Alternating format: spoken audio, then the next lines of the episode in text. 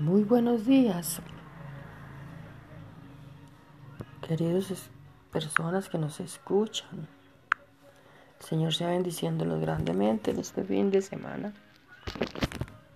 Como es costumbre acá con mi esposo y, y con todas las personas que nos escuchan, tomamos hoy tu santa palabra, amado Dios. Y leemos Filipenses 2 en el nombre poderoso de Jesús.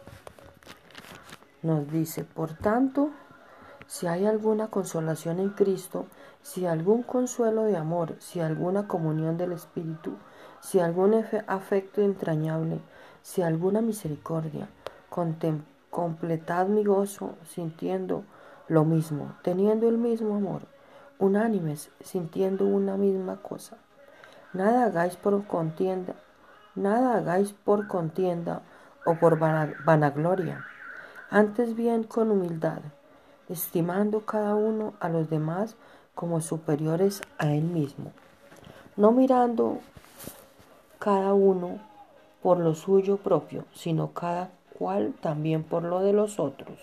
Haya pues en vosotros este sentir que hubo también en Cristo Jesús, el cual, siendo en forma de Dios, no estimó el ser igual a Dios como cosa a qué aferrarse, sino que se despojó a sí mismo, tomando forma de siervo hecho semejante a los hombres, y estando en la condición de hombre se humilló a sí mismo, haciéndose obediente ante la muerte y muerte de cruz, por lo cual Dios también le exaltó hasta lo sumo y le dio un nombre que está sobre todo nombre, para que en él se para que en el nombre de Jesús se doble toda rodilla de los que están en los cielos y en la tierra y debajo de la tierra, y toda lengua confiese que Jesucristo es el Señor, para gloria de Dios Padre. Por tanto, amados míos, como siempre habéis obedecido, no como en mi presencia solamente, sino mucho más ahora en mi ausencia, ocupaos en vuestra salvación con temor y temblor, porque Dios es el que en vosotros produce así el querer como el hacer por su buena voluntad. Haced todo sin murmuraciones y contiendas, o sea, peleas, para que seáis irreprensibles y sencillos hijos de Dios sin mancha, en medio de una generación maligna y perversa, en medio de la cual resplandecéis como luminarias en el mundo. Ha sido de la palabra de vida para que en el día de Cristo yo pueda gloriarme de que no he corrido en vano, ni en vano he trabajado.